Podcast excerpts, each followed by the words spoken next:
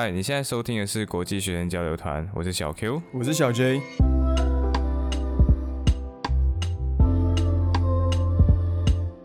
呃，顺带建议一下哦，本期节目适合在上下班通勤时间收听，又或者你在做家务的时候收听。哎，当然，我们也希望我们可以陪伴你，就渐渐的睡着。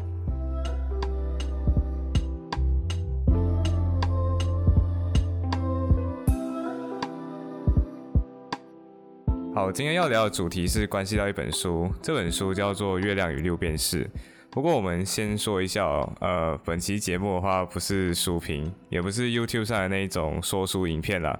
呃，这本《月亮与六便士》的话，首先是我先购买，但是我始终都没有把它翻过来看。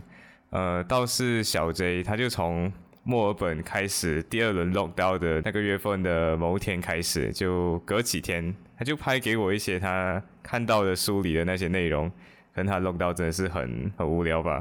呃，那些就他感受到就很多很震撼人心的那些片段，然后这本书就成功的就引起了我的注意力，引起了我的兴趣。所以这些书就变成是我跟他一起看了，看了之后也蛮多心得分享的。嗯，对，本来呢，我们其实在做出第一集那个来认识我们之前，我们就已经定下一系列的主题，就是第二集、第三集、第四集我们所要来讨论的内容。但是在我们写稿的时候呢，就一直没有找到一个适合的表达方式，因为我本身是读教育的嘛，然后我们本来的主题也是教育跟学习相关的一些课题，但是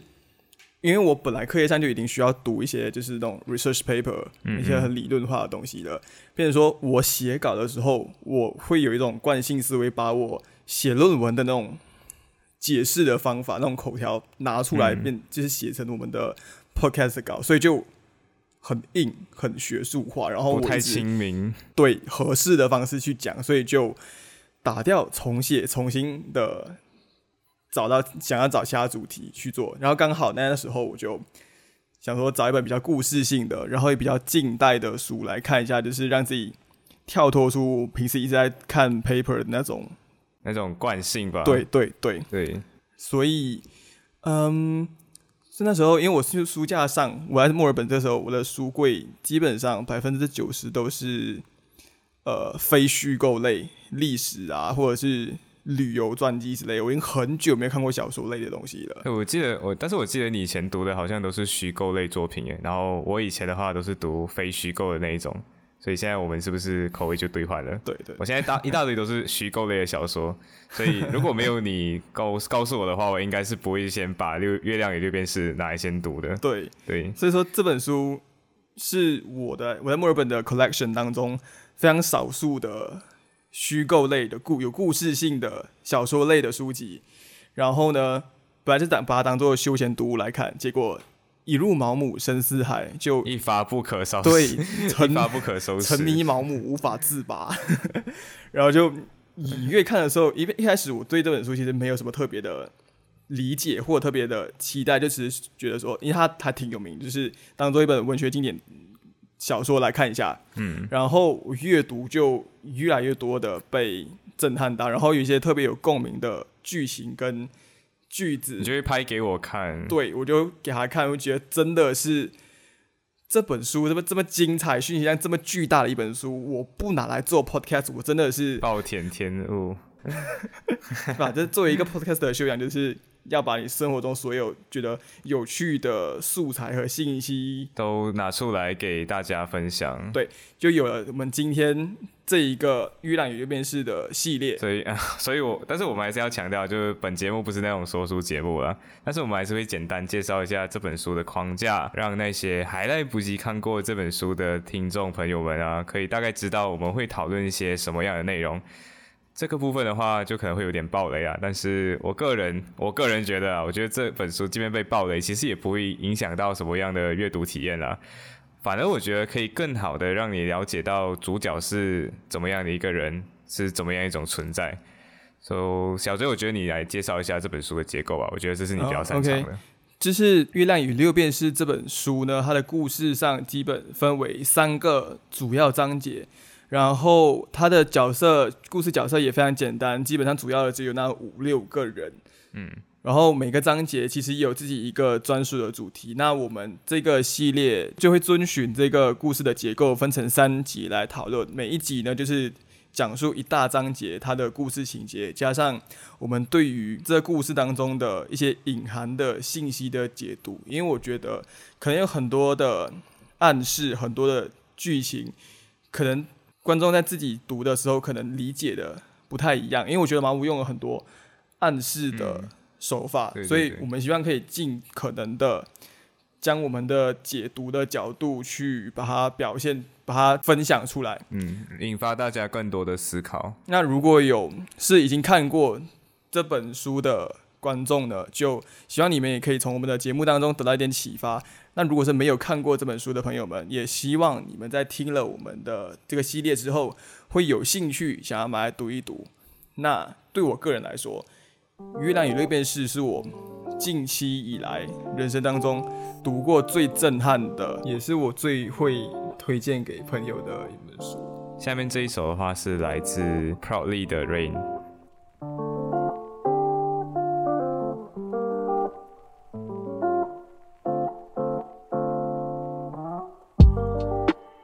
所以，首先我们会来介绍一下这本书的作者以及它的大致内容吧。像《月亮与六便士》，它的作者是 William Somerset Maugham，所以中文界的话大概会叫他毛姆。他是一个英国人，他大概在一八七四年，就一八七十年那个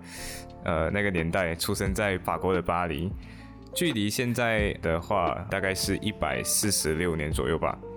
他的父亲是一名律师，就他为他的父亲当时候为住在法国的英国大使馆负责法律方面的那些事务，所以他家其实是一个法律世家。像他的爷爷就是 Law Society，像英英格兰跟苏格兰的那个律师协会的创始人之一。他的二哥的话就是当了英国的大法官，也就是 Lord Chancellor。但是我们的作者威廉毛姆。他就非常叛逆啊，他就不想成为律师，所以他就选择念了医学。他在他二十三岁那一年，他就出版了第一本小说，叫做《Lisa of Lambert》，就是兰姆贝斯的丽莎。这本书就一炮而红了，所以突然间就兜售了。于是他就在，他就像大部分那些年少成名的人那样，他就辍学成为了全职作家的。呃，当然后来的话，这位作者他的经历也非常的传奇，因为他去参与了第一次世界大战。他还加入了英国的情报部门，但是在战争结束之后，他就流转到了像印度当时的殖民地印度，还有东南亚，还有一些太平洋的一些那些地区吧。基本上他就算一个旅游家，因为他就在殖民地这些地方游走，而他把这些游走的经历都其实都有反映在他的作品里面。像这本《月亮与六便士》里面涉及到的地域环境，就不仅仅是英国啊、法国啊。它还会有那些远离它的家乡很远的，像澳大利亚、像南太平洋的这些地区。而这本书《月亮与六便士》呃，出版的年代是一九一九年，大概距离今天就是一百零一年了吧。为了要让大家能够更好的了解一百年前的那个世界大概是怎么样的哦，我们就大概说一下几件在那个年代发生过的重大的事情吧，意义重大的事情，还有几个代表性人物吧，像。他的同时代对应的作者大概有鲁迅。鲁迅的话是在一九一八年，我没有记错的话，一九一八年出版了《狂人日记》。他在一九一九年出版《孔乙己》，所以那个时候孙中山先生其实还活着。然后满清大概刚刚结束他的统治，大概十年左右吧。然后民国时代刚刚开始，第一次世界大战刚刚结束，欧洲各个国家大概是从帝国体制。转变成没有皇帝的那些共和国，因为很多皇室都倒台了嘛。所以我们之所以介绍这个重点，是想要让大家可以对比，为了要对比出那种这本书展现出的那种反叛的感觉。你想想看啊，因为代表人类正式进入现代的，大概是在第一次世界大战左右，大概距离今天是一百年。当时候的中国还是非常保守的，其实欧洲也是不例外的嘛。所以女权运动当时候刚刚开始萌芽。一九一七年的俄罗斯，他们第一次爆发了就纺织女工的罢工游行。然后法国的 Coco Chanel 它还没有开始在女装上面做出那些时装革命呢，所以那个时候的男女分工是非常的明显的，就连服装都是不太一样的，也还没有那种中性风的女性装扮，也没有出现到我们现在会感觉很正常的那种 bob cut 的那种短发的造型嘛，对不对？嗯所、所以说，小珍，你对这点？就是就是那个时代，我觉得我介绍这些东西，是因为我们只如果只说哦，这本书出版在一九一九年，嗯。就像大家读历史一样，它只是一个年份，但是我们希望可以从我们介绍这些人物历史背景，对这些历史背景，让大家知道这本书跟这个作者当时处在一个什么样的环境、什么样的时代背景当中。尤其是毛姆他自己的家族，他的家人都是英国的保守党成员，嗯，代表的是那种传统贵族精、嗯精英气息。对，然后在书中呢有很多角色，就是比如说以这个第一人称讲述故事的开关引号的我，他的很多行为跟社会观念都是反映出传统精英阶层的那种那种气息。我觉得啦，我个人觉得，在我读这本书的时候，我会觉得这个作者毛姆他在写这本书是有一种强烈的反抗意识。我也这样觉得。他不单单是在反抗自己的原生家庭，也包括是以自己的家庭为缩影的这个所谓的英国的上流社会。嗯他是在通过他写作创作的这个过程去去做一些他现实生活当中没有办法去做到的反抗吧。精神升华，对，所以在这个故事当中，作者把自己的心里的矛盾的两个声音分开来，变成我这个讲述者开关引号的我，跟本书的男主角两个人物，一个那个一个我呢是出生于法律名门。生在伦敦，长在伦敦，从小就是贵族的那个自己。嗯另外一个是代表那个厌恶传统价值、繁文缛节，要追求真实、要 real 的那个自己。嗯哼，这里、呃如果我们的观众呢有看《海贼王王》One Piece 的话，对你今天可以把毛姆联想成一个角色，就是路飞除了艾斯以外的另一个哥哥叫萨博，革命军的二把手。那如果有没有看过《One Piece》的朋友，那我先在这里简单的介绍一下这个角色，就是萨博是戈雅王国，也就是路飞跟艾斯的故乡的那个王国的一个贵族家庭出身，跟路飞还有艾斯从小是结拜兄弟，但是他因为没有办法忍受说自己的父母做出了一些违反道德的勾当，他于是就出海加入了革命军，去对抗世界政府和所谓的天龙人那些海贼王世界里的贵族，但是他跟艾斯跟路飞是很不同，他们价值观一致，但是他们的穿着、他的行为谈吐是很不同。因为艾斯、路飞他们是海贼世家嘛，艾斯爸爸是海贼王，路飞的爸爸是革命军的老大，嗯，所以他们两个是向往那种很自由反叛的意思，就是该去想去哪就去哪，没人挡住他们。但萨博不一样，他虽然身在革命军，但他身上还是有那种贵族的影子，他还是戴着礼帽，穿去哪里都穿着大衣，然后做什么都是彬彬有礼的那种感觉，所以。他有点像毛姆，就是很矛盾。他出生于贵族，但是他又他又呃没有办法去接受、去忍受贵族的这种所作所为和价值观。嗯，非常的矛盾。OK，那我们现在就正式的进入《月亮与六便士》这本书的第一幕剧情第一大章节。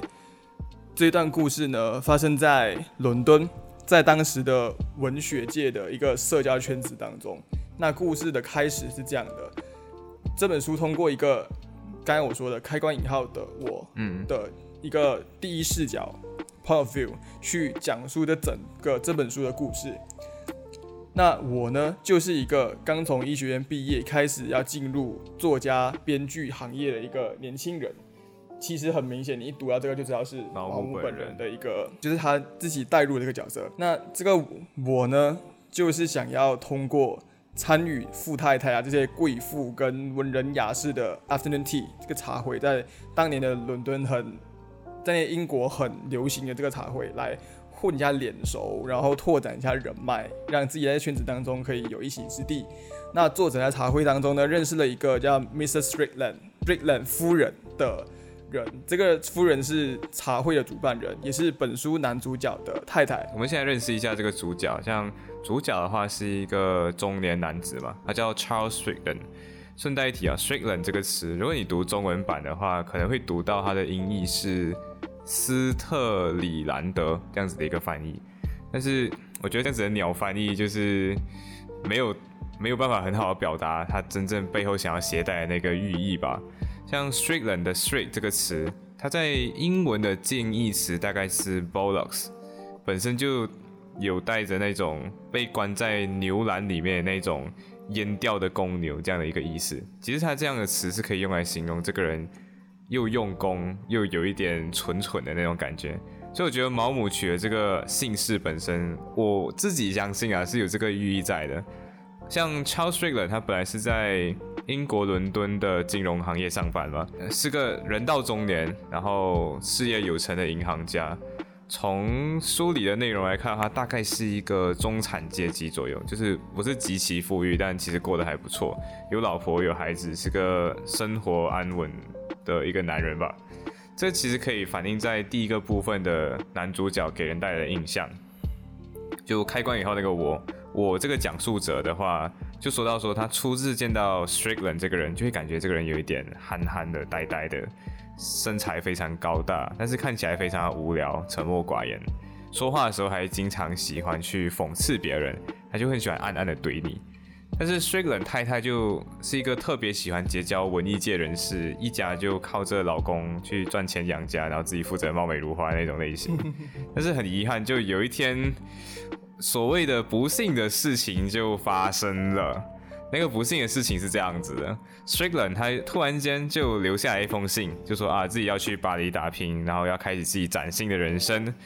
然后说自己就不会再回来了，然后再见，Goodbye，Sayonara。所以 Strickland 太太就在那个时候，她就感到非常的惊慌失措嘛，然后就觉得天啊，自己的老公是不是出轨了？我我自己是不是自己哪里有问题？是不是哪里没有伺候好自己的老公？这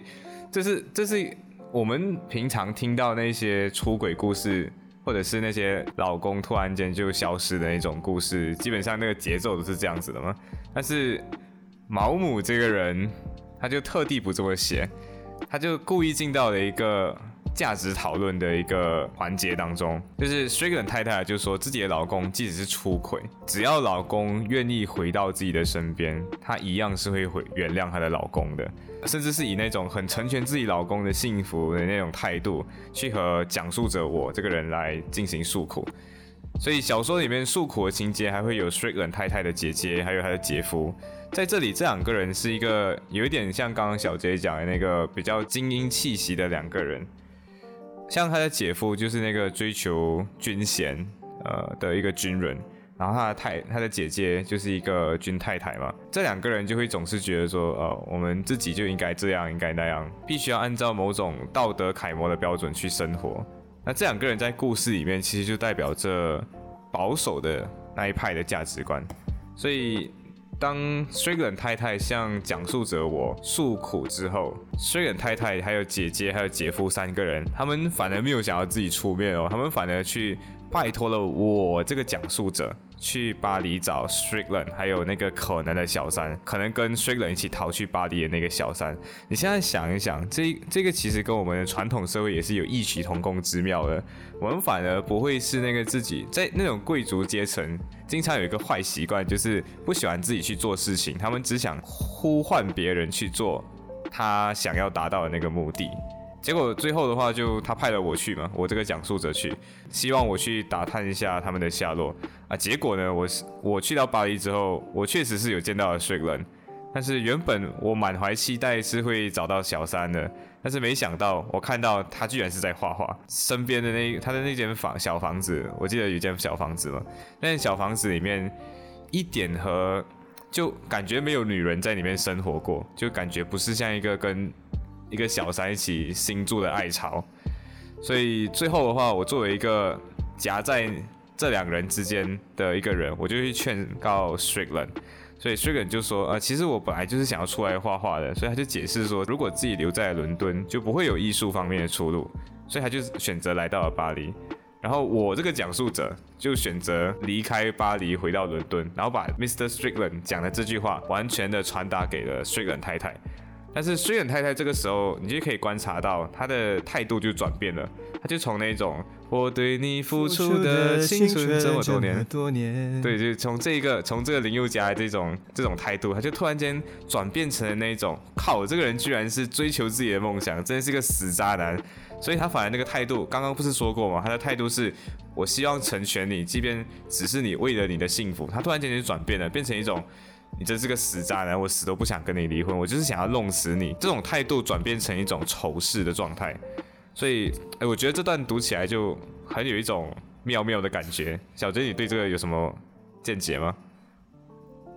就就我觉得每个人在读这一段，他觉得 Screen 太太就。这个反应就很奇怪，对啊，对啊，对啊，就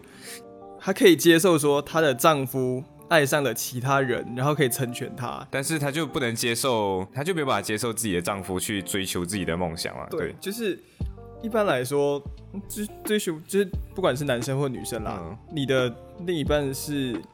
跟爱上了别的女人，还是他因为自己的梦想而放弃，没有关系。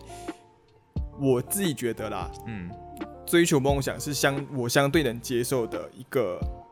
一种方式，他离开我的方式。但是呢，我觉得 Mr. Strickland 这个表述，我觉得可以有两个角度去解释。那第一个，我想从一种女性对家庭的保护欲来来解读 Mr. Strickland 的这样子的一个很奇怪的态度转变。但是先澄清一下，嗯。并不是，当然也不是所有的女性，也不是所有人都有的这种踏上红毯成立家庭的愿望。所以都是不要打我们。我们就是说一个 general 的的概念，就是对很多有已经成家的女性来说呢，很多人会把家庭这个概念置于个人的需求之上。嗯，不管老公爱不爱她，或者是不管在在家里她是不是能够真的，就是真的。快乐的生活，或者是有什么，但他们都希望可以维护这个家庭的完整性，将这个责任担在自己的至于自己的个人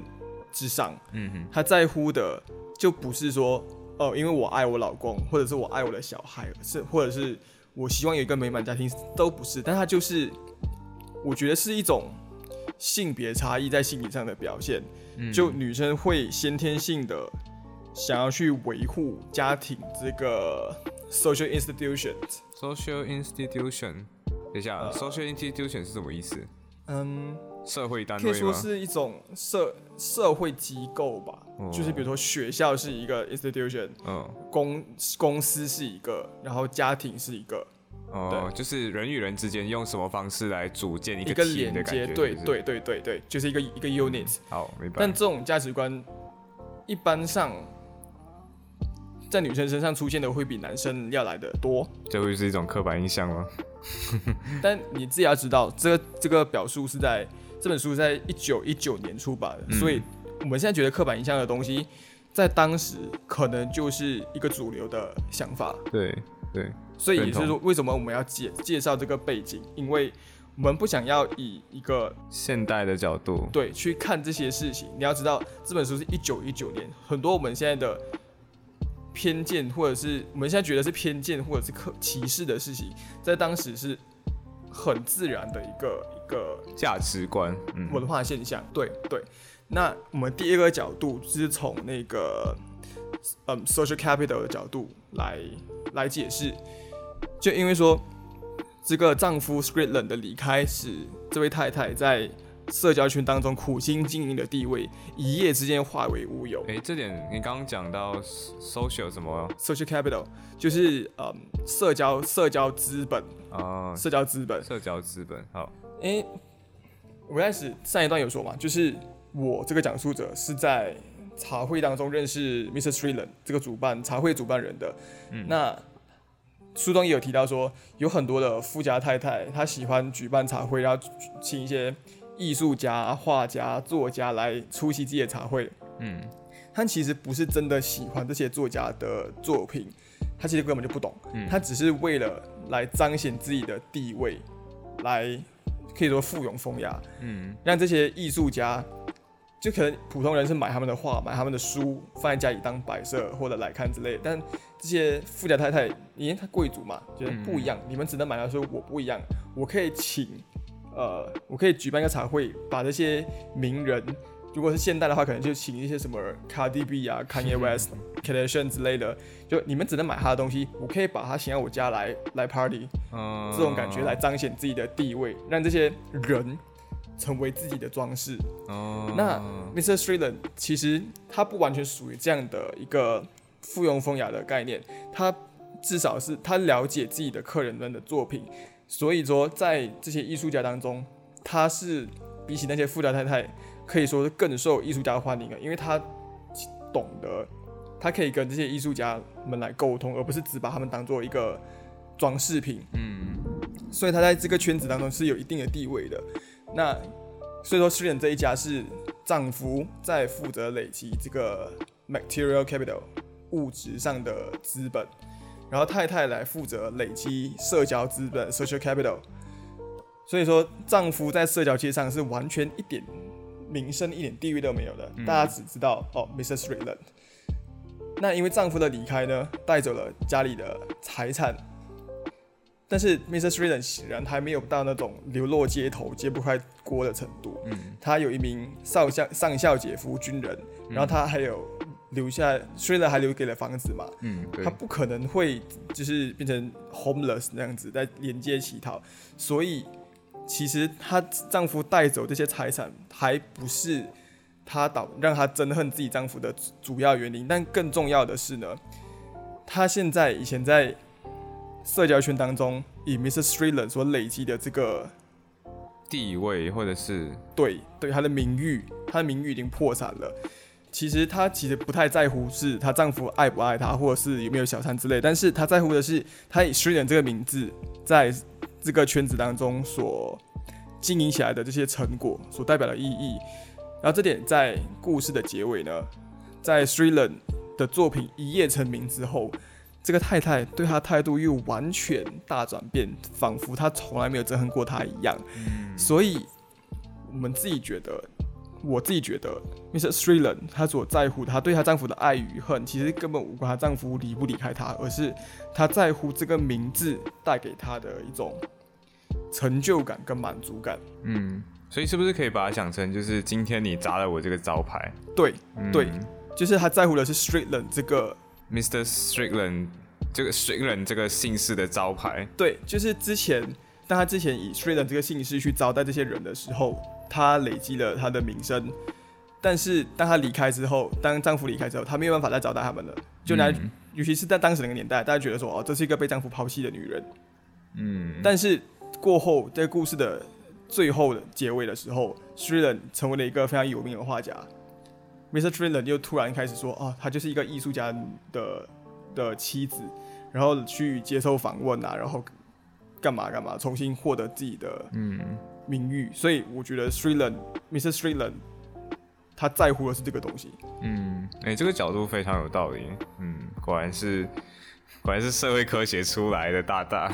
所以小 J，我觉得你已经你刚刚已经说了 Trailer 太太嘛，我觉得。我我觉得我可以来分析一下 Strickland 本人好了，像我自己想到的是存在主义哲学家萨特提过一个概念，叫做存在先于本质。因为萨特他是认为人跟他的造物是有所不同的嘛，因为造物是先在我们的脑子里先存在，先有这么样一个想象，而后这个想象才被我们人从想象之中给制造出来、实现出来。所以像萨特的话，就认为人和自己的造物是不一样的。人是先出生，于是先存在。你是先存在之后，才开始思考自己到底一生要干什么，要成为什么样的人。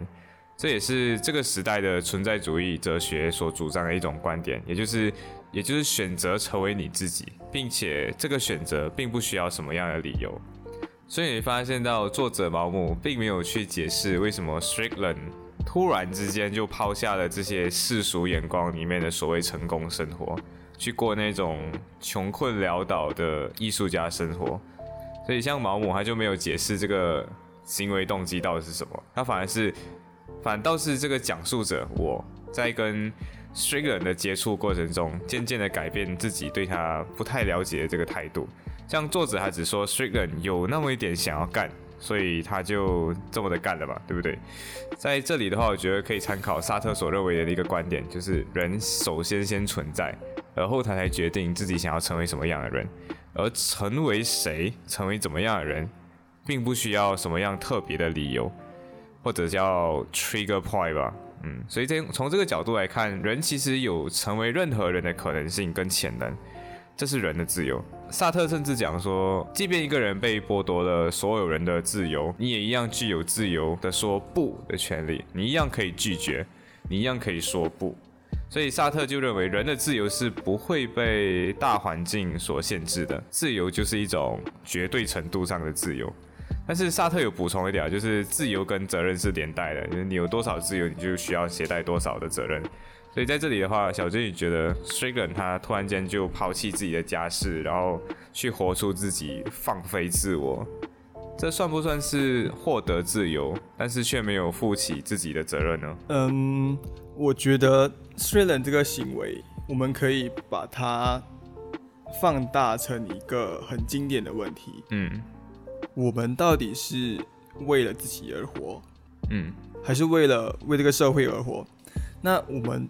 居住的这个这个时代、这个年代，其实大家很喜欢把自由主义夸大成一种普世价值。对对对。然后很多年轻人就会就会很很热血的说：“我就是我是不一样的烟火。”张国荣。然后，但是我用一个没有灵魂的学术角度来出发，我会我们会这样解读：现代社会赋予了个人在以前的年代当中所没有的可能性和选择权。比如说，现在我们的科技的进步，我们交通的进步，让我们可以选择你在你要在什么地方居住，你可以从事什么行业，你可以接受到什么样的教育。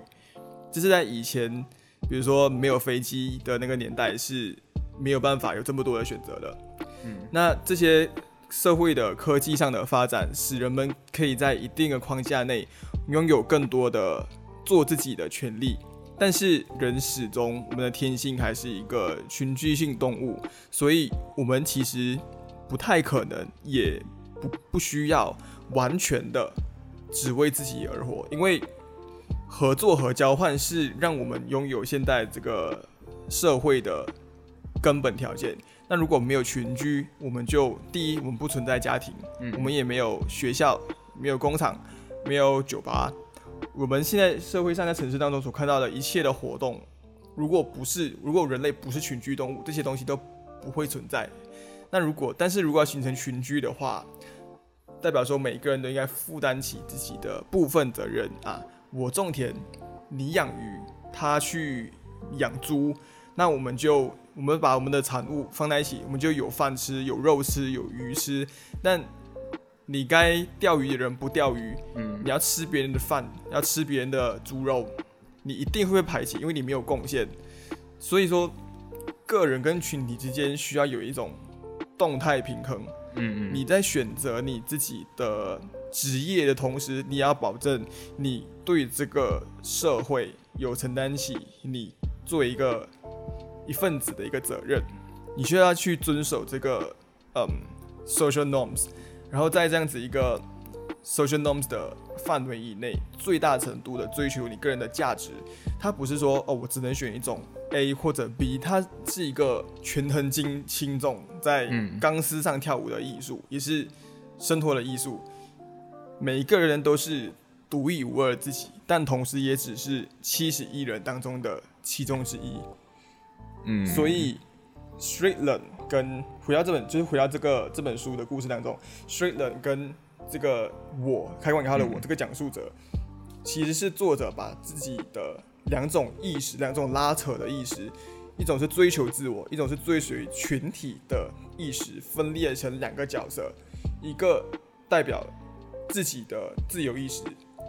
一个代表社会的责任感。嗯。因为一个是纯粹满足自己的需求，另一个是纯粹去服务社会的需求，是不是这样子？可以这么说吧，但我觉得需求并不是很精准啊。所以你并不认同萨特所认为的自由，就是萨特萨特所说的是，即便你被剥夺了所有自由，你一样可以反抗，一样可以说不嘛，你一样有这个权利嘛，对不对？嗯，我觉得萨特说的是，在任何情况下的绝对自由，就自由是一直都存在。但是，嗯，我自己觉得自由始终存在没有错，但是自由不是一个有或没有的概念，它是一种相对有程度之分的概念。嗯哼，一种自由跟另一种自由，一种不自由跟另一种不自由之间，并不是相同的。说不是一种自由，你有反抗的意识是一种，你有反抗的行为是另一种自由，所以它是不同的东西。嗯，所以你会觉得自由偏向一种相对的状态。嗯嗯嗯，我的我因为我的想法是比较认同萨特，我就觉得自由应该是一种绝对的自由。只要你意识到自己有反抗的自由以后，其实你的选择，我自己认为啦，你就只剩下两种选择了。你要么不作为不反抗，要么就是有作为然后反抗，有作为的去反抗。所以不存在所谓两者之间到底你取多少比例平衡。只是这个选择完全基于你的脑袋里面嘛，所以外表上你并不一定看得出你是在反抗，还是你在准备好实力去反抗。于是我就觉得，我们延伸下去，刚刚说到自由的时候，萨特去补充那个责任方面吧。我觉得这个责任方面就应该是对自己对自己的责任，而不是自己去满足社会期待的这种责任。嗯，我觉得是广义的自由跟狭义的自由的差别，因为你刚才说的是呃反抗的自由，但是我觉得重点要看你反抗是什么东西。嗯哼，因为我举个例子好了，我被关在牢里，就是监禁，其实等于说是剥夺了行动的自由，但是它剥夺的是有限度的。我并不是完全动不了，我可以走来走去，嗯。可以转转头、动动手、动动脚，我在我在监牢里跳舞都可以。嗯哼，所以我的我被限缩的行动自由，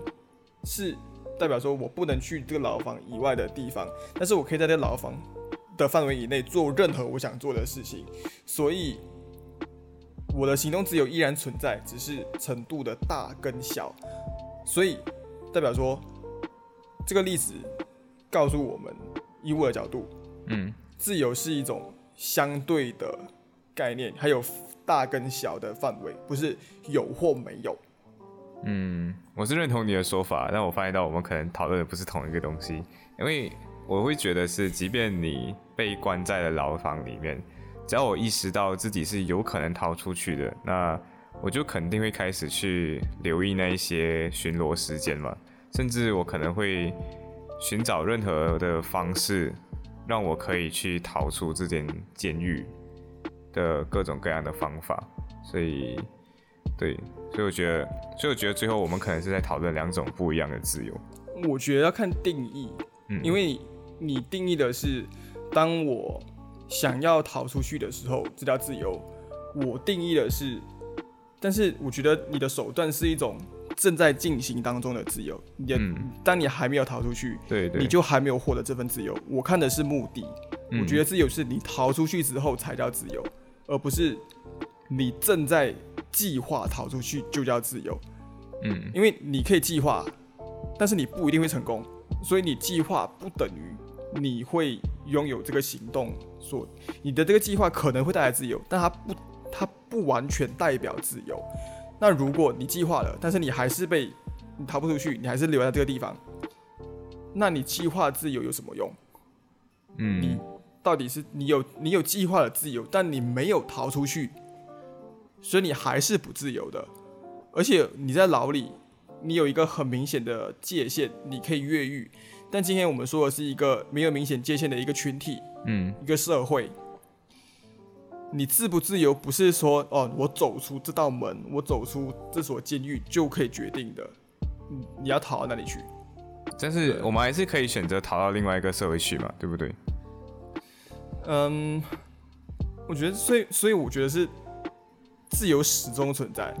但是有程度之分。你可能不同，每个人在不同的社会体系跟社会群体当中，会感受到不同的自由，所以其实变成说，我们只是定义上的不同，嗯也不是能不能去彼此认同的问题。嗯，我觉得我，我觉得我说的越来越政治正确了。那没有关系啊，我觉得你有做，你有不，你有你有不做出选择的权利吧？因为我觉得这个不作为本身其实也是一种作为吧。嗯，所以我们，所以我们的这个月亮与六边式的剧情到目前为止的话，其实就很容易引起很多人的反感了。很多人就会觉得说，像 Strickland 他抛弃妻子嘛，就是一个渣男。所以作者在这方面的话，好像是在美化他，在美化渣男的这些嫌疑。但是我觉得作者在这里提出一个关于道德和责任的回应，这里其实涉及到了两性之间有一些两性之间的一些有趣的偏见哦。像像我记得毛姆就是这样归纳他自己的，他说女人。经常会觉得男人不再深爱自己，是因为爱上了另外一个更具吸引力的女人。我觉得这个归纳有趣的是，在即便是在今天，我们已经相信说女性是独立的、自由的、自主的，姐姐妹妹已经站起来的这个年代，我们还是会看到生活中会有不少的女性友人，简称就是女友嘛，对吧？不是啊，不是，就是那些就是没有和我有过性关系的那些雌性吧。呃，就尤其步入中年的那些我妈妈的那些朋友，他就我觉得很妙的地方是，他们会开始抱怨自己的丈夫对自己冷漠，然后就会推导出说自己的丈夫对她冷漠是因为在外面有了小三。呃，对，所以 in fact 我觉得其实不仅仅是女性啊，很多男性友人其实也是这样想的，只不过是那些男性经常会有一些迷之自信。好自为之的这些，我我不要你觉得，我要我觉得，对，他就会把那些微弱的脑电波，他他们的脑电波有时候有点弱，他们就觉得自己超级有吸引力的。不过，我觉得毛姆之所以这么写，和男女在当时候的社会处境不同，应该是有关系的。就像刚刚说到的那样，我们在铺那个大背景的时候说到的那样。像现代的话，男生其实也是可以叫王阿姨帮你买 PS Five 嘛，还有 iPhone iPhone 十二。阿姨，我不想努力了。阿姨，我不要努力了。所以像我们的 Podcast 才获得了陈阿姨赞助的这二十块嘛，所以这这个时代其实女性的经济是越来越独立的，就有越来越多的方式来展现自己的个人魅力，好吗？而不是作为女性的这种性吸引力来吸引其他人。像男性，男性在那个年代还有皇帝嘛，对不对？像沙皇，那个时代好像还有沙皇，所以，呃，还有在在男性那个时代的话，你就还是能够通过钱、地位、权力这些东西来展现自己的竞争力。所以我想，如果今天故事换成了王阿姨包养的一个小奶狗的话，小奶狗会不会因为？王阿姨突然间今天就冷漠的逃走了，然后去去反思自己是不是哪里不够帅，是因为不够奶了呢？实际上我觉得你不爱我了，但但实际呃，但实际上但实际上王阿姨是不是找到了新的小奶狗？这个我觉得是不一定的。王阿姨很有可能只是想要去画画的而已嘛。嗯嗯，我我都我突然间想到一件事情啊，就是那些会在乎自己吸引力的那些中年的阿姨们，好像。确实是经济实力没有比自己的老公强，甚至他们会是那个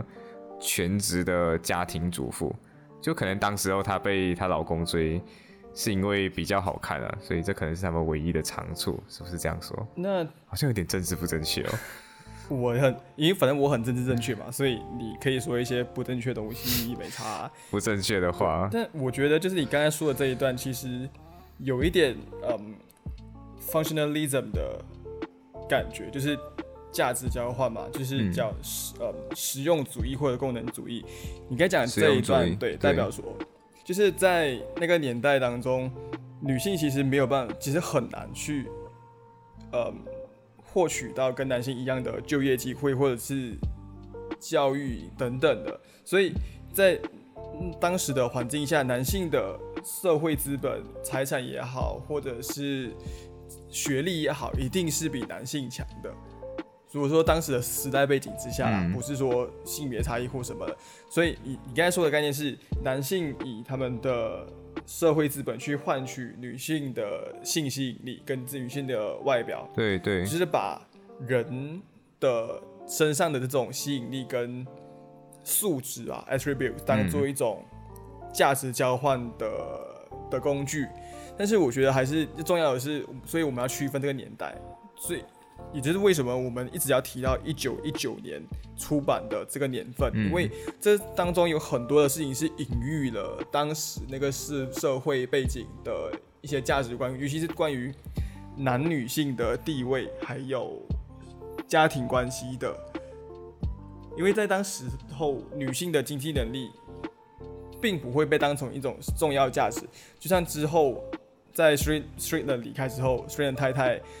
转做了一个出版社嗯工作，但他始终不觉得这是一件很光荣的事。对他不觉得是体面，是因为她觉得很体面的是嫁个有钱人，当个贵族，然后开茶会，他觉得这个是体面的，他不觉得靠自己的能力去生活，即使他出版社做得很成功，他也不觉得是体体面，他更愿意以 Mrs. Streetland 谁谁谁的太太，一个银行家太太，一个艺术家太太的身份去生活，而不是以他自己的工作、他自己的事业来作为自己定义自己的一个一个价值。所以我觉得这样其实也是说得通啦，因为在你刚刚的这个描述当中的话，自由跟社会责任比较像是一对连体婴，因为你说 Strickland 太太比较希望的是可以依附在一个 social institution 嘛，就是一个社会单位或者是一个家庭单位来、来来来共存，对，所以对对，所以是不是说，只要你还在社会生存，你就必须要在这份自由当中去承担一些承担这一定比例的社会分工跟群体生存责任吧？我只是觉得说，只是你个人的自由度还有社会比重是可以自由的选择还有调配的。像比如说，嗯，像比如说你做，就像现代的女性这样嘛，你即便结了婚，你可能可以不用生儿育女，但是你作为一个